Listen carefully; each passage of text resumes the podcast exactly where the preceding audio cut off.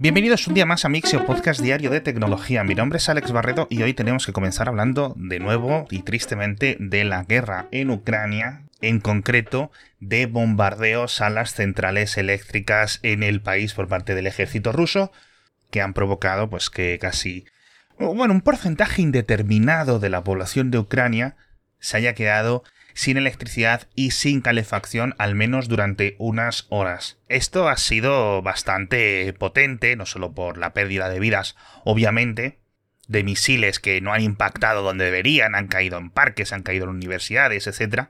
Incluso ha llegado un misil, ha impactado en las oficinas centrales de Samsung en Kiev. Así que en cierto sentido ha sido bastante indiscriminado. Y lo hemos visto Obviamente a partir de los reportes locales y directamente en las conexiones a Internet de Ucrania se ha notado esa caída repentina del flujo eléctrico porque de repente millones de ucranianos desaparecían de Internet porque sus... Eh, antenas celulares o sus centrales de conexión local de fibra o de ADSL o de telefonía o lo que sea, pues se quedaban sin electricidad. Más allá, obviamente, pues problemas de que un hospital se quede sin electricidad, eh, casas se queden sin calefacción, etc. Y también se ha visto porque poco después el gobierno de Ucrania, mejor dicho, la autoridad que gestiona la red eléctrica ucraniana ha tenido que cortar las interconexiones con países cercanos como Rumanía, como Polonia, etcétera, en los que había sido integrada recientemente. Ya recordaréis una noticia que comentamos en este podcast. En marzo, la Unión Europea expandió su red combinada de intercambiadores eléctricos para incluir a Ucrania. Ucrania que no estaba recibiendo netamente electricidad, sino que estaba exportando electricidad gracias a sus potentes centrales nucleares y centrales térmicas. Así que para intentar aprovechar el máximo de potencia ahora mismo que quede funcionando mientras se reparan algunas de las centrales eh, eléctricas del país, lo que han decidido es cortar las exportaciones perdiendo dinero. Y es que tenemos bastantes problemas, porque hemos hablado muchas veces y me da mucho miedo comentar eh, este nombre, el nombre de la central nuclear de Zaporilla, y es que por cuarta o, quinta vez, no sé muy bien, este fin de semana pasado ha tenido que ser apagada de emergencia. Ya sabéis que no está generando electricidad, pero una planta nuclear necesita electricidad externa para poder refrigerarse mientras arrancan sus propios reactores. Si los reactores no están funcionando, necesitas electricidad de fuera. Y una de las soluciones es el apagado de emergencia que ha durado aproximadamente unas 24 o 30 horas me parece que el domingo eh, o el lunes habían conseguido, según algunos reportes de, la, de, las Naciones Unidas, que están ahí de observadores, recuperar algo de potencia, pero dicen que la situación sigue siendo pues un riesgo relativamente importante. Yo creo que a lo largo de esta central Va a seguir habiendo combates los próximos días, las próximas semanas. El ejército ucraniano está cerca o está dentro de las posibilidades de retomar la zona geográfica donde se encuentra esta planta nuclear y hasta que eso no ocurra, pues la mayor planta nuclear de Europa seguirá apagada, desconectada y con esos riesgos tan importantes, tan graves de un bombardeo. Seguimos hablando de electricidad, pero con una buena noticia, una buena cara, por lo menos si es que tenemos buenas noticias, ya digo, desde Dinamarca. Un prototipo de aerogenerador de Siemens Gamesa, el modelo es el SG14222DD, ha conseguido superar el récord, bueno, lo ha aplastado, el récord de mayor cantidad de electricidad generada en 24 horas. Es decir, solo este aerogenerador consiguió producir 359 megavatios hora. Una absoluta locura porque el anterior récord eran 312 megavatios hora, lo cual, ojo, no es moco de pavo.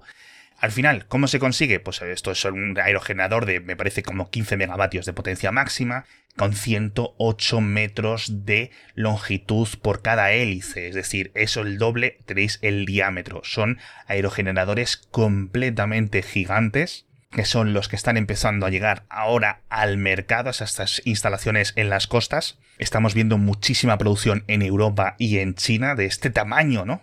Tan absolutamente gargantuano.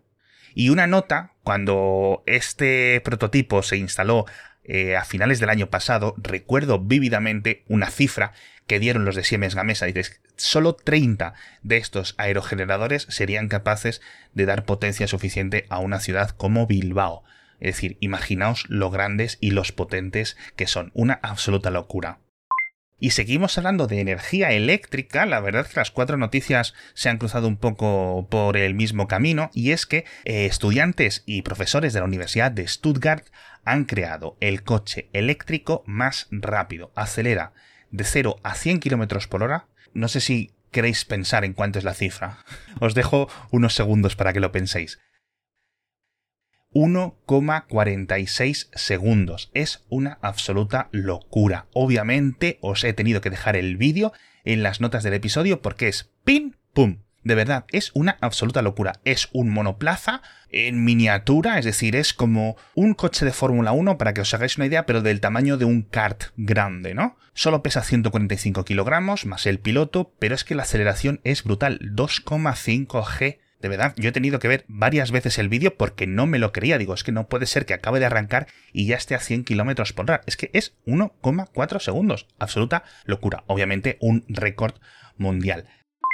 Hablando de coches eléctricos, eh, no van tan rápido como este de Stuttgart, pero el patrocinador de esta semana ya sabéis que son la gama Volvo Recharge, que te ofrece una tecnología con la que podrás realizar tus trayectos diarios al trabajo utilizando únicamente el motor eléctrico sin contaminar y sin hacer ruido y en viajes largos pues únicamente el motor eléctrico y que en viajes largos puedes tirar del motor híbrido y aprovechar las ventajas de los dos mundos. Por una parte tienes la regeneración de energía, por otra parte puedes conducir con un solo pedal, con lo cual está muy bien, es una conducción muy suave, una conducción muy económica y sobre todo muy ágil, muy cómoda, muy suave, y pero ojo, sin perder potencia. Como dice la gente de Volvo, tu coche Volvo va a ser eléctrico hasta que necesites un híbrido, lo cual me parece un buen resumen. Además, un montón de tecnología a bordo, un montón de materiales sostenibles, etc. Tenéis mucha más información en volvocars.com, el enlace os lo dejo en las notas del episodio.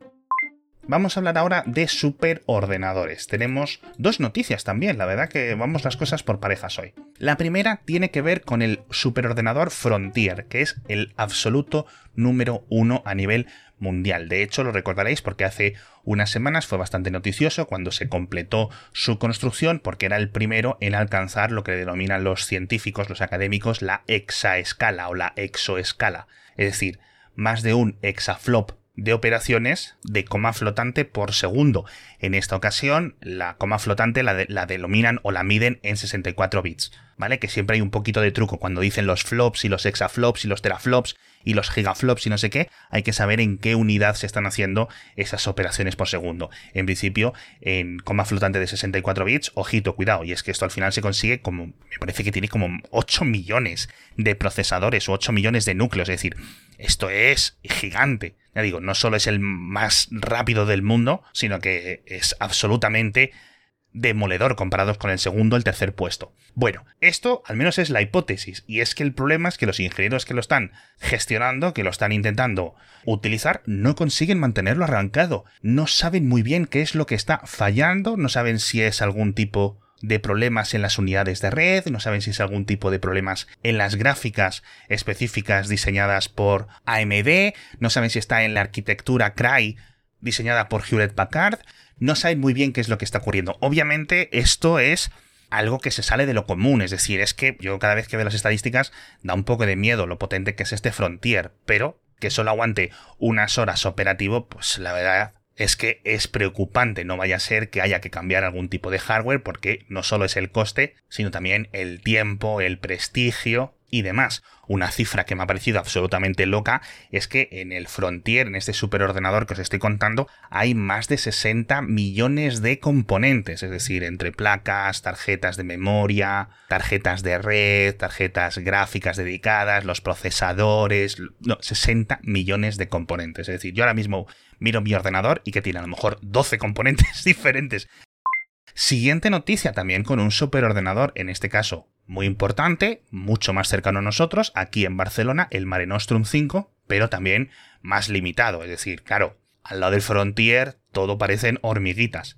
Pero hay una buena noticia para este Mare Nostrum 5, y es que va a alojar uno de los seis nuevos ordenadores cuánticos del consorcio de supercomputación de la Unión Europea. Obviamente esto se va a dedicar a investigación, al mundo académico, con lo cual este, digamos, nuevo ordenador va a estar integrado como una especie de módulo especialmente diseñado para este tipo de cálculos cuánticos y no va a costar mucho, 12,5 millones de euros, la verdad, no me parece muy caro. Yo imagino que el mayor problema será el consumo eléctrico. Lo que no tenemos es fecha estimada, al menos yo no la he conseguido encontrar en ninguna noticia y en ninguna nota de prensa.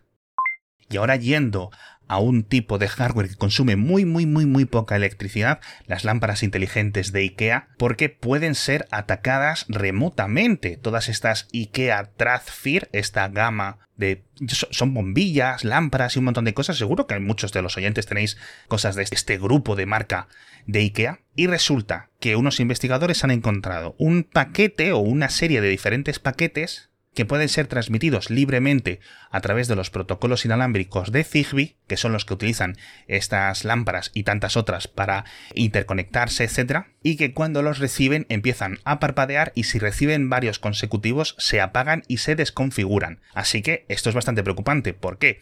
Porque casi cualquier persona con un poco de maña puede emitir esos paquetes y todos los dispositivos, tanto los de IKEA Tradfree como los de otras compañías, otras empresas que estén afectados, que no sabemos muy bien cuáles, pues están en riesgo. Es decir, que les puedes apagar las bombillas y desconfigurárselas a tus vecinos sin que nadie se dé cuenta de qué es lo que ha ocurrido. IKEA ha publicado un parche, pero dicen los investigadores que no soluciona correctamente todos los problemas. Nos vamos ahora al espacio, dejamos esta empresa sueca, porque recordáis que justo ahora, hace un año, una actriz rusa fue a la Estación Espacial Internacional a rodar una película, o al menos unas escenas de una película. Bueno, yo no sé al final qué es lo que ha pasado con esta película. Obviamente la industria cinematográfica de Rusia ahora mismo está por los suelos, pero parece que Tom Cruise y el director de cine Doug Liman planean volver a intentar ese plan que comentamos como en 2019 o en 2020, recuerdo, de hacer lo mismo, ir a la Estación Espacial Internacional y estar allí unos días grabando una película, o al menos entiendo yo que unas escenas. No sabemos cuándo lo van a hacer, esto ha llegado información a través de la BBC, pero los titulares que he leído, el primer actor, la primera película, esto ya lo hicieron desde Rusia, el nombre de la actriz sí lo tengo, es Julia Peresild, el nombre del director no lo tengo, pero bueno, en cierto sentido interesante que llegar al espacio, llegar a la órbita de la Estación Espacial Internacional sea relativamente tan barato como que para que dos personas con equipo de grabación, etcétera, puedan permitírselo dentro del presupuesto de una película relativamente grande. Oye, como siempre os digo, recordad que vivimos en el futuro. Hablamos también de Tizen, que va a empezar a llegar a televisores que no son Samsung, la empresa coreana. Han dicho que van a licenciar su sistema operativo para televisores, algo que ya habían anunciado hace tiempo, pero ahora ya se hace realidad, a marcas como Baun, Linsar, Suni y Vispera. Yo no conozco estas marcas. Suni es lo de los zumos y Vispera no sé lo que es. Y Baun y Linsar, mm, de verdad, parecen generadas por un algoritmo de estos que crean nombres de startup. Lo más interesante es que dicen en la nota de prensa que España va a ser uno de los primeros países donde estén a la venta estos televisores. Que ya digo, es que yo nunca he visto ninguno. No sé si son marcas buenas, si son marcas malas. Pero bueno, si un día las veis por las tiendas, que sepáis que van a llevar software de Samsung. Hablamos también de PayPal, que parece que ha tenido unos problemas con sus políticas de uso. Hablamos de los ídolos virtuales, en cierto sentido, en China. Una noticia del Financial Times bastante interesante. Pero bueno, no me quiero entretener más por hoy, la verdad. Muchísimas gracias a todos por estar conmigo un día más en este podcast. Nos vemos mañana con muchas más noticias de tecnología, recordándoos que la semana que viene no va a haber mixio diario. Voy a tomármelo de vacaciones para descansar. Pero bueno, este fin de semana voy a estar en las JPod aquí en Madrid, jpod.es, creo que aún quedan entradas. Así que estaré el sábado y el domingo dando vueltas y conociéndoos a muchos de vosotros. Y ahora ya sí me repito y me despido de nuevo. Muchísimas gracias y nos vemos mañana con más noticias de tecnología.